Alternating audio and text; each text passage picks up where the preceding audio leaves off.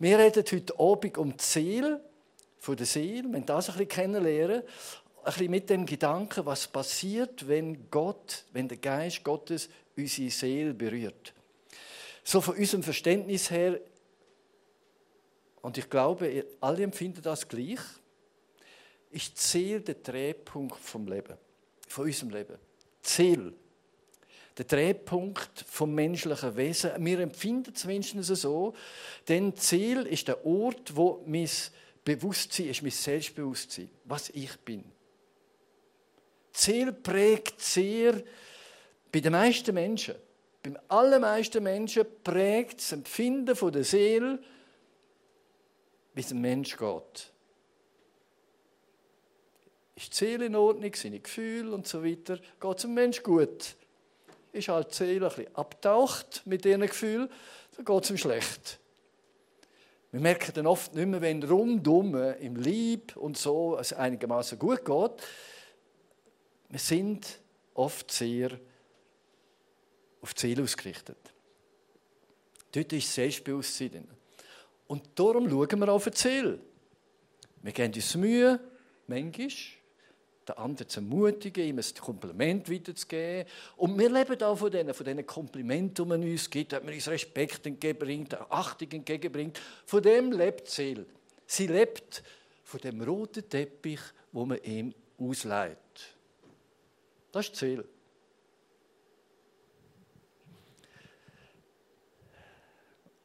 Erstaunlicherweise geht das vielen Menschen gleich. Da sind auch Pastoren und Prediger und die ganz Heiligen oft keine Ausnahme. Ich war in einer Church predigen und dann am Anfang bin ich wie vorher auch da gesessen, wie die Herren und Damen da vorne auf der vordersten Reihe.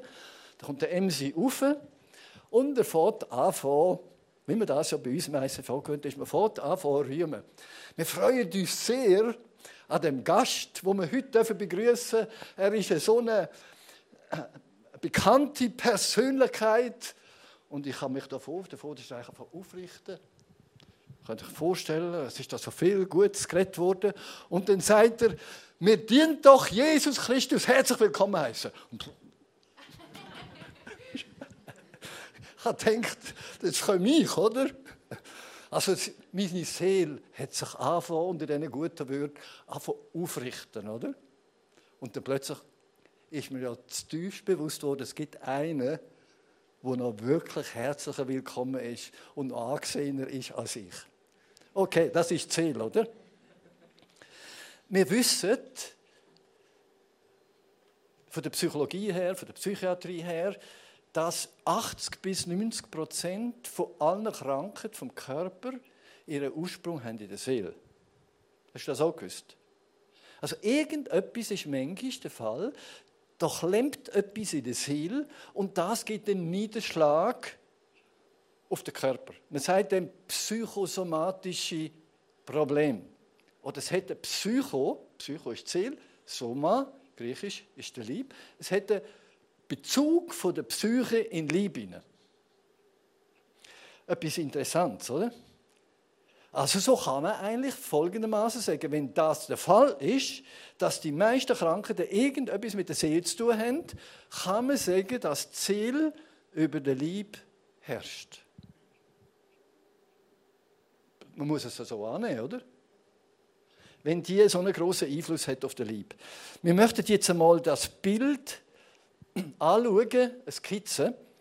Das ist so der Mensch ein bisschen anders dargestellt. Wir haben den Lieb, das ist der äußerste Teil. Mit dem Lieb habe ich Bezug zur Welt. Mit dem Lieb habe ich ein Weltbewusstsein. Dann kommt Ziel. Ziel, wo der Verstand, das Gefühl, der Wille drin ist. Mit, dem, mit dieser Seele habe ich ein Selbstbewusstsein. Und dann habe ich einen Geist. Und der Geist mit dem können die meisten Menschen am wenigsten anfangen. Und über den müssen wir aber auch reden heute. Ist nämlich ganz ein wichtiger Teil. Mit dem Geist kann ich auch Beziehung herstellen, nämlich zu Gott, wo Geist ist. Also, mit dem Lieb habe ich einen Bezug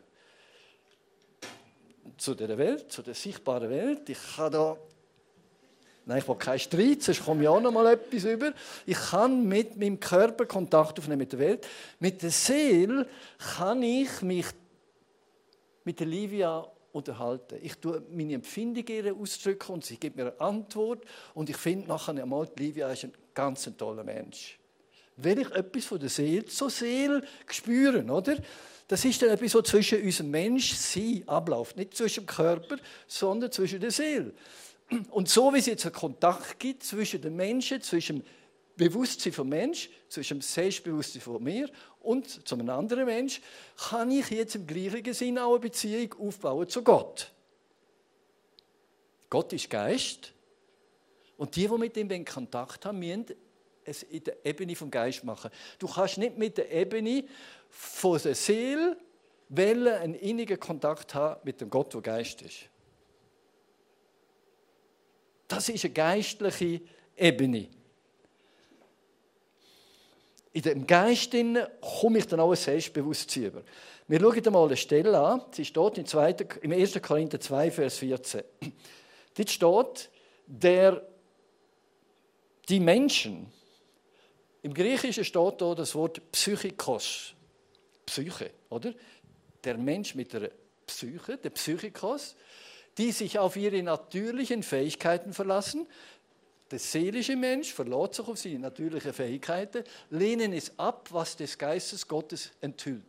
Es kommt ihnen unsinnig vor, sie können nichts mit, damit anfangen, weil es nur durch die Hilfe des Geistes beurteilt werden kann. Mit anderen Worten, damit mir Gott und seine Herrlichkeit und seine Schönheit und seine Macht und seine Möglichkeiten und das, was er ist und was er tut, können verstehen, müssen wir eine Offenbarung haben vom Geist. Und wie geschieht das? Es geschieht bei der Wiedergeburt.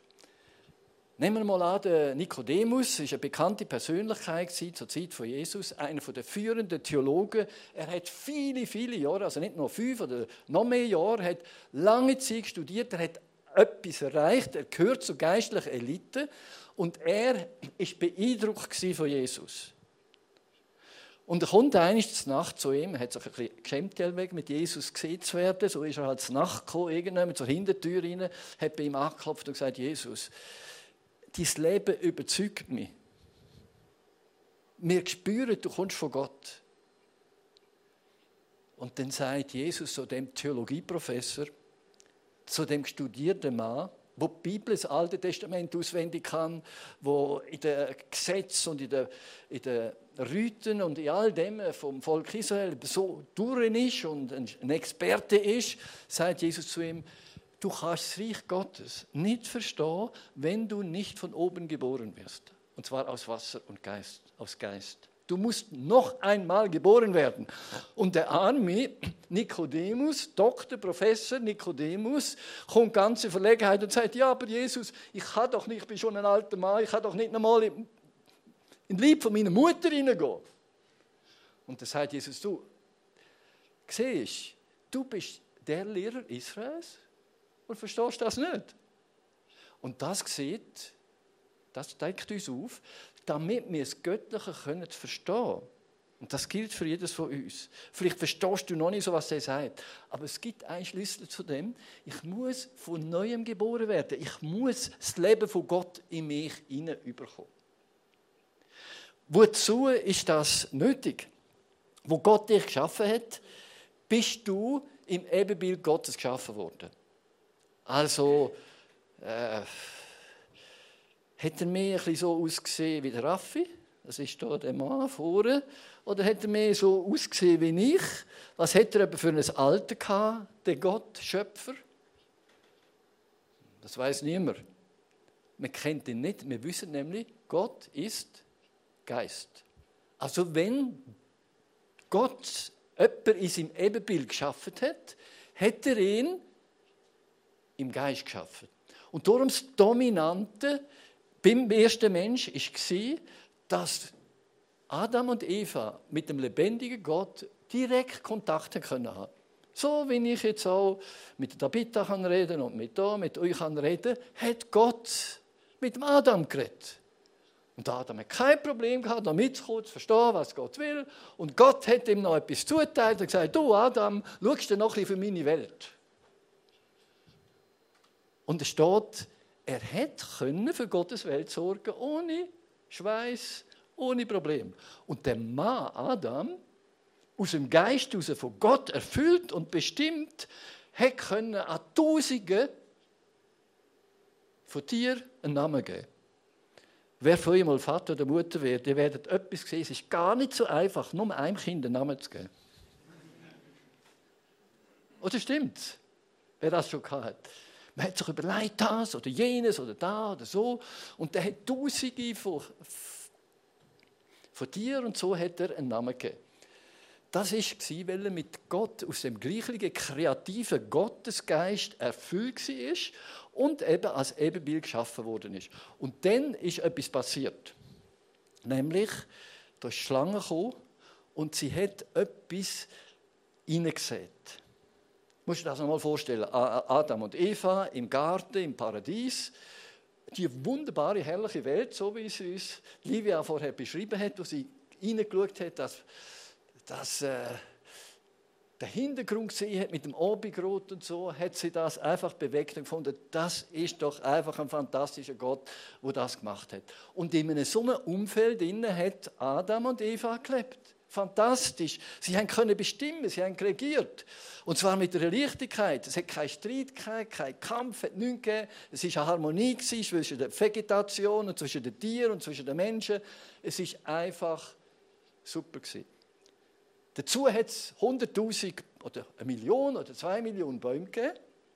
Und vor allem haben sie essen.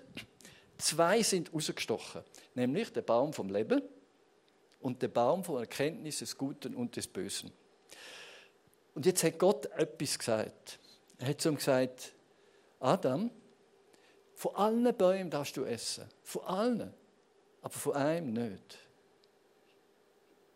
Der Baum von der Kenntnis vom Guten und vom Bösen. Aber ist möglichst viel vom Baum vom Leben. Jetzt musst du dir also vorstellen, du hast eine Auswahl zwischen einer Million Bäumen und zum Baum vom Leben, wo die wunderbarste, herrlichste Frucht bringt, so dass du immer mehr in Gemeinschaft mit Gott hineinwachst. Und da gibt es einen Baum. Irgendjemand da ist der Baum. Also das ist doch kein Problem und keine Versuchung und keine Anfechtung, oder? Nein, überhaupt nicht. Es ist ja so eine Auswahl. Wenn du nur wie viele Jahre brauchst, um von all den anderen Bäumen zu essen, dann kannst du doch auf den einen Baum verzichten. Und da kommt jetzt der Teufel in der Form der Schlange und sagt, du, und jetzt merkt ihr ein Grundprinzip, wo es um den Kampf geht zwischen Seele und Geist. Das ist jetzt das Grundprinzip. Sagt du, Adam, du Eva, was ist das für ein brutaler Gott? Es sagt, du darfst von dem Baum nicht essen. Das ist doch Katastrophe. Was ist das? Ist doch nicht der Gott der Liebe. So, ich tue es jetzt ein bisschen theatralisch vermitteln, oder? Er hat von allen anderen Bäumen können essen und der Herr sagt, bitte ess nicht von dem. Warum?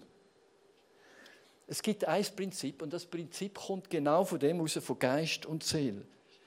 Gott hat wollen, dass Adam und Eva vom Baum des Lebens nennt, dann wären sie immer mehr durch das Leben von Gott erfüllt worden, so dass sie Seele total vom Wesen Gottes durchdrungen ist.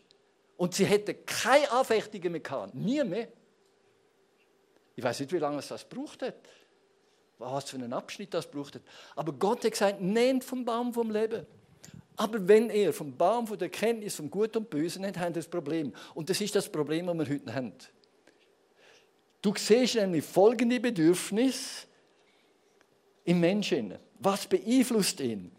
Er hat heute genau den Kampf jetzt. Er hat vom Baum des Lebens, äh, vom Baum des Guten und des Bösen genommen. Und jetzt haben wir Kampf zwischen Seele und Geist. Wir sehen das ein bisschen so beschrieben, ein paar kurze Stichworte.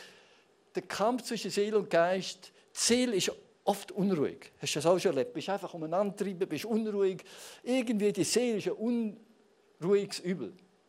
Der Geist aber such den Zugang zu Gott, weil er spürt, dort innen finde ich den Frieden.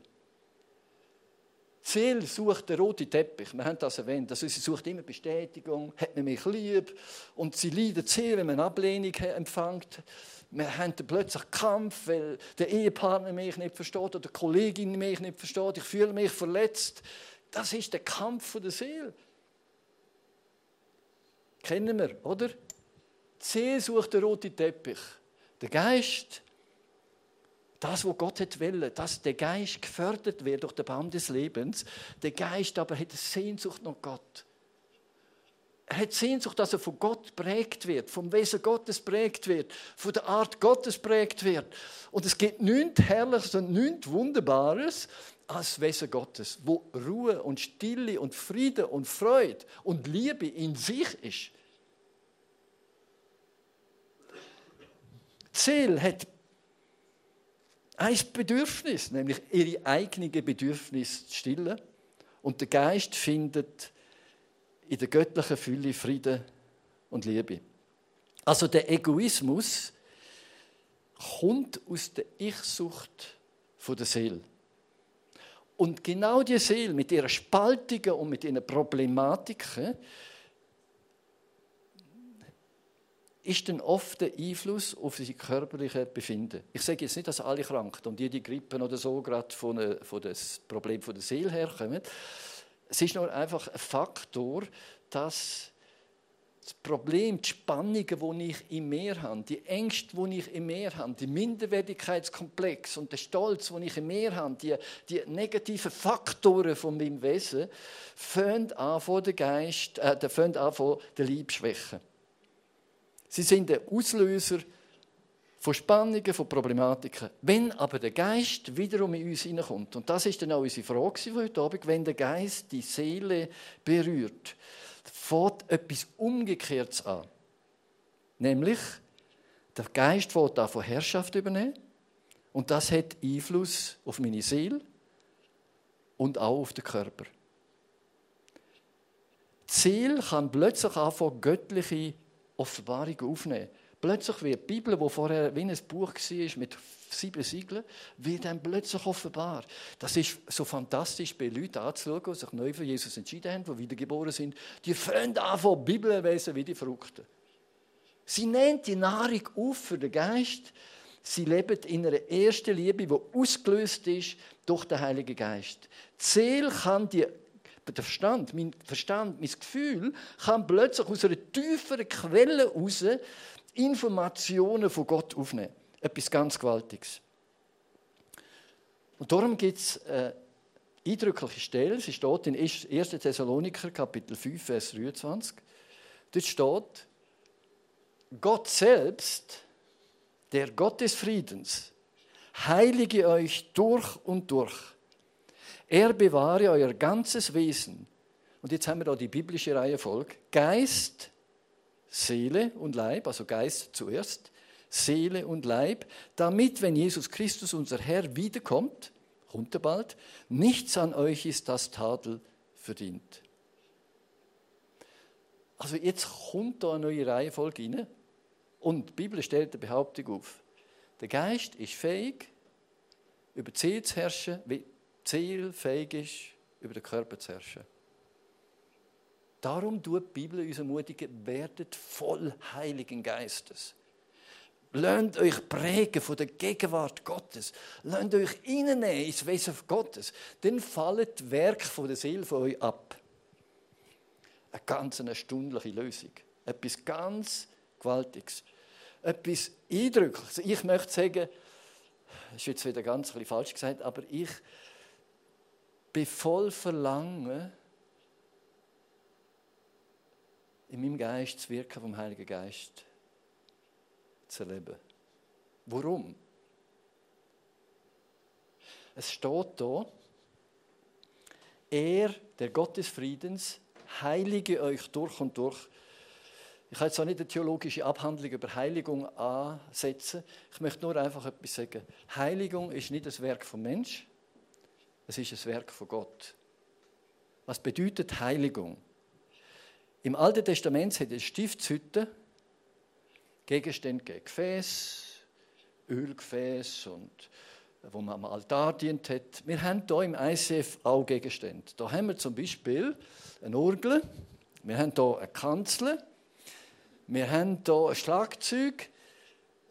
Jetzt in der Sprache vom Alten Testament übersetzt, würde das heilige Geräte sein. Warum? Weil sie für den Dienst, für das Haus Gottes und für Gott zu seiner Ehre ausgewählt sind. Also Heiligung bedeutet, Gott hat etwas für sich beschlagnahmt. Punkt. Das ist für mich unerhört eine gewaltige Kenntnis. Gott hat mich beschlagnahmt, darum bin ich heilig. Erstaunlicherweise schreibt der Apostel Paulus, der, der Korinther, schreibt den Heiligen in Korinth. Aber wenn du den Brief liest, hast du nicht so den Eindruck, das sind alles so Heilige mit dem heiligen Schild. Aber es sind Leute wiedergeboren, die von Gott beschlagnahmt worden sind. Darum sind sie heilig gewesen.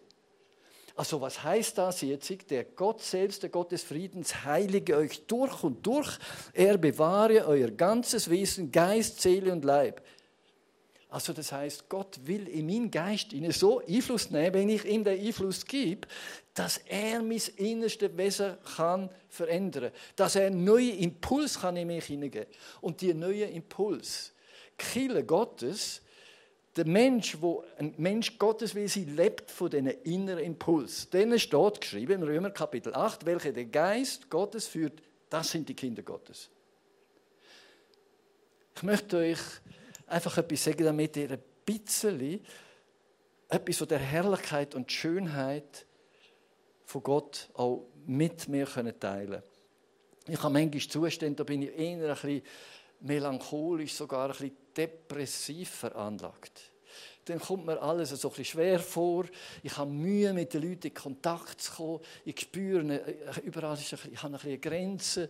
Und das sind für mich nicht so gute Gefühle. Also meine Seele leidet dann. Und das bewirkt bei mir auch andere Sachen, so vielleicht im Körper. Rein.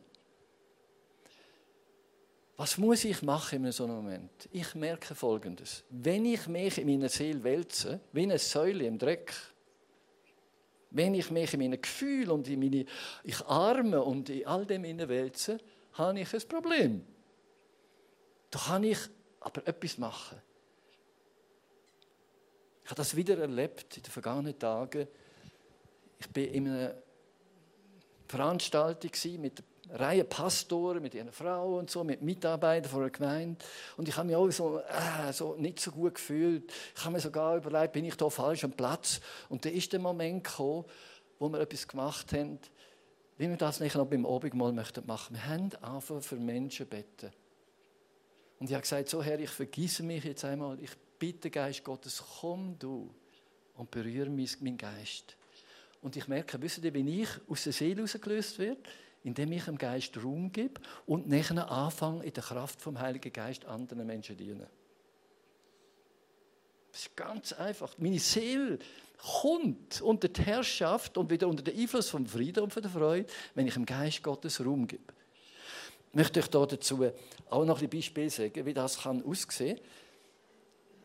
Am Anfang habe ich solche Sachen ein bisschen gelernt, durch ganz spontane Sachen, die ich noch nicht so kennt habe.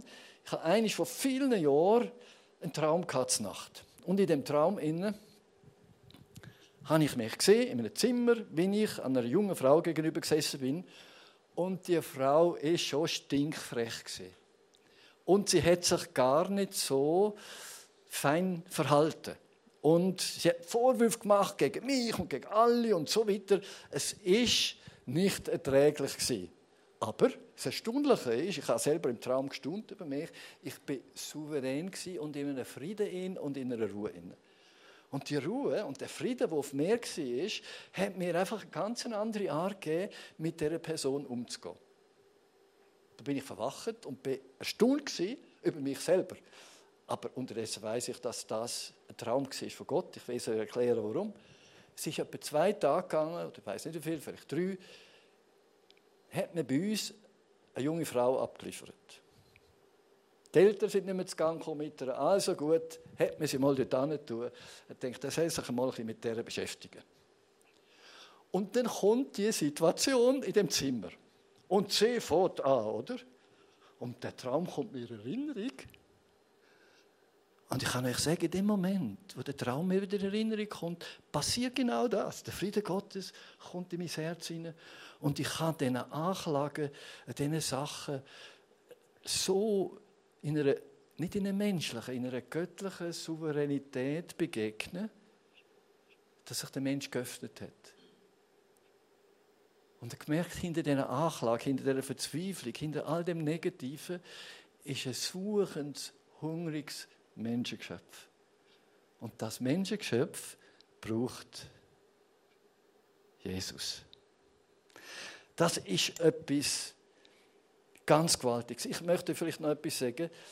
Ich tue das einfach sagen, zur Ehre, ganz bewusst zur Ehre Gottes. Wer mich kennt, schon längere Zeit kennt, es gibt auch nicht mehr so viele Leute, die mich schon länger kennen, aber es gibt Leute im Kanton, die kennen mich 40 Jahre.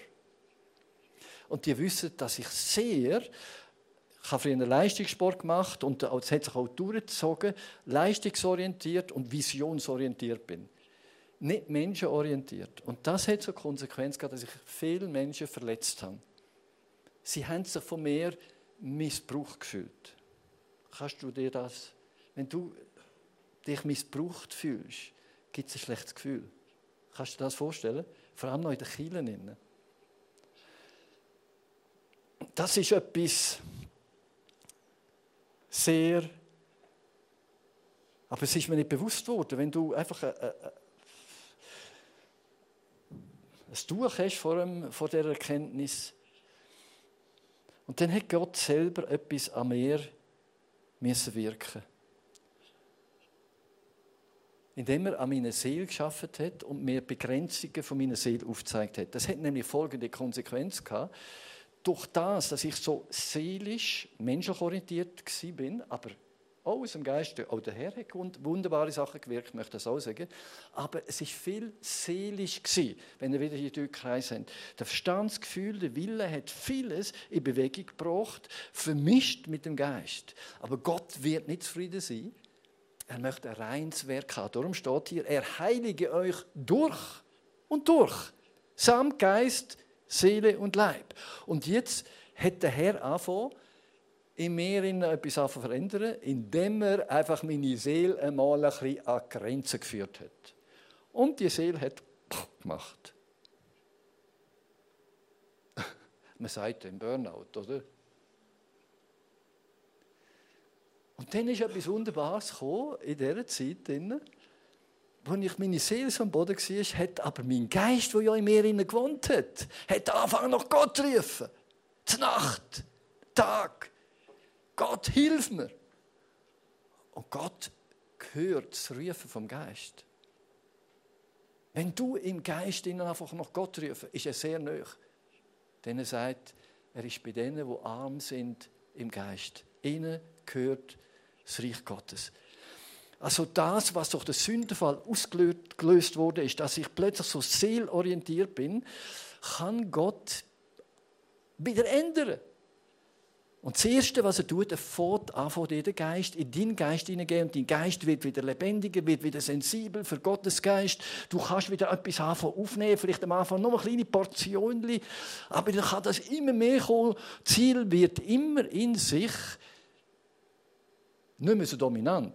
Sie bleibt gesund. Der Verstand ist völlig da. Gefühl hast du genau gleich auch. Der Wille ist auch da. Aber nicht mehr der Wille und deine Gefühle bestimmen, sondern aus der Tiefe heraus kommt der Heilige Geist, wo wir auch vorher besungen haben, wo die Toten aufweckt und etwas Neues bewirkt.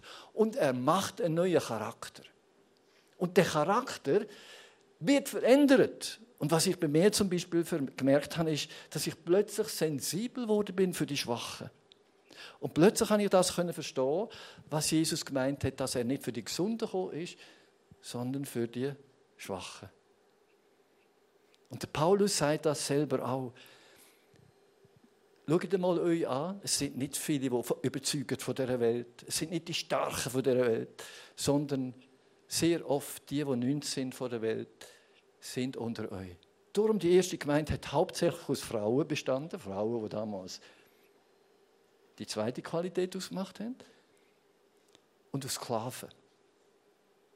Die sind von der Botschaft von dieser neuen Wertschätzung, die Gott ihnen gibt, so ergriffen und so erfasst worden. Und Gott hat so viel in ihr Herz gewirkt, dass Gott eine Revolution gelöst hat durch Frauen und Sklaven.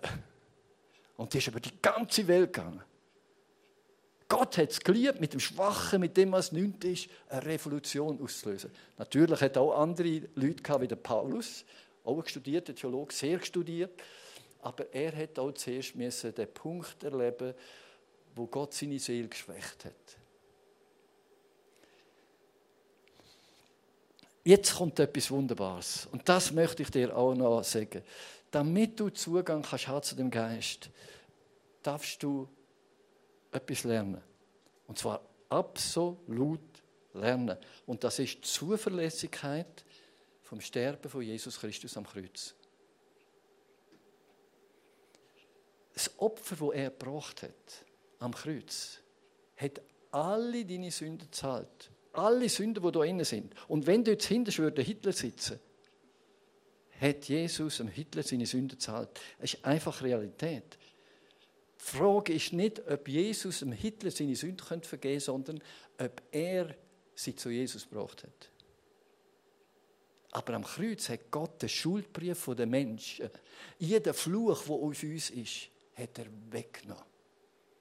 Es gibt einen absoluten Punkt der Befreiung.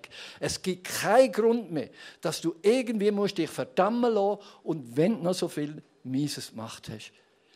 Darum möchte ich euch den Gedanken jetzt weitergeben, wenn wir zum Abendmahl übergehen.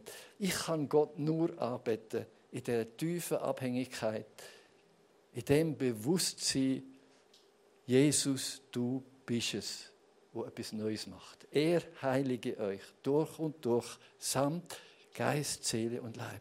Du darfst zum Abendmahl nicht, weil du die Woche perfekt gelebt hast, sondern du darfst zum Abendmahl gehen, weil dort Jesus einen Bund mit dir gemacht hat und gesagt hat, komm her, auch wenn du mühselig und beladen seid. Es geht um eine Demut, uns vor Gott zu demütigen, nicht um ein perfektes Leben, das wir mir vorweisen, damit wir das Abendmahl nehmen dies ist der Bund, den ich mit dir geschlossen habe, durch mein Blut. Die richtige Haltung, das Mahl und der Bund mit Jesus dürfen zu erneuern, ist unsere Demut, unsere Hingabe, unsere Liebe an ihn. Und die Bereitschaft, Herr, ich weiß, ich kann mich selber nicht verändern, aber komm mit dem Geist und tu mich vollständig heilig und erneuern, ausgehend von Geist, in die Seele und in den Leib. Wir haben vorher als Mitarbeiter dafür bettet, dass wenn du in dem Geist von der Demo gehst, du mal feiern. Es wird ja bei dir sein, wird es dir geben. Wenn du wünschst, wird für dich bettet. Dass Gott unter uns, nicht weil wir es verdient haben, sondern aus lauter Barmherzigkeit und Liebe Wunder tut. Dein Körper berührt, deine Seele berührt dein Gewissen berührt. Das will er tun. Darum gehen wir zum Abendmahl. Du kannst Gott anbeten, ob es im Worship ist oder wenn du jetzt mal nimmst, indem du ihn aus dem Geist, aus, aus dem Tiefen von deinem Wesen sagst, Gott, mein Vater, Jesus, mein Herr, ich beuge mich vor dir. Ich bin jemand, der deine Gnade und deine Gegenwart nötig hat. So darfst du kommen und er wird dich segnen. Bevor wir noch in einen neuen Teil von der Anbetung gehen, möchte ich jetzt einfach noch beten, all die Gaben segnen und um die Gegenwart Gottes bitten. Vater, du weißt, was unter uns versammelt ist. Wir sehen uns von außen. Ich sehe vielleicht die schönen Hosen, die jemand hat, oder den schönen Pullover. Ich sehe nur außen. Aber du, Gott, der die Herzen kennst, siehst alles. Du siehst nicht, die hier versammelt sind. Du siehst Probleme, die hier versammelt sind. Und besonders im Moment habe ich Minderwertigkeit vor mir. Du siehst Menschen, die sich minderwertig fühlen. Und ich danke, Heiliger Geist, dass du jetzt kommst berühr du Menschen. Zeige ihnen, was für einen Wert sie haben in deinen Augen. Und ich weise im Namen Jesu auf die Autorität von Golgatha alle, jeden Geist von Angst und von Minderwertigkeit weg aus dem Raum. Wirk du etwas Neues, Herr. Ich danke dir dafür. Herr, wir sind so dankbar, wir sind so, so froh, dass wir dich dafür kennen. Und die, die dich noch nicht kennen, Herr, gib ihnen jetzt einen riesigen Hunger ins Herz, dich kennenzulernen im Geist. Und wenn wir jetzt so miteinander singen, das Mal feiern, lass das Wort an uns wahr werden. Gott ist Geist und die ihn anbeten, müssen ihn im Geist und in der Wahrheit anbeten. Und das werden wir jetzt machen. Danke für deine Gegenwart. Segne du das Brot, segne den Wein, segne den Bund, wo du mit uns gemacht hast, zu unserer Stärkung. Amen.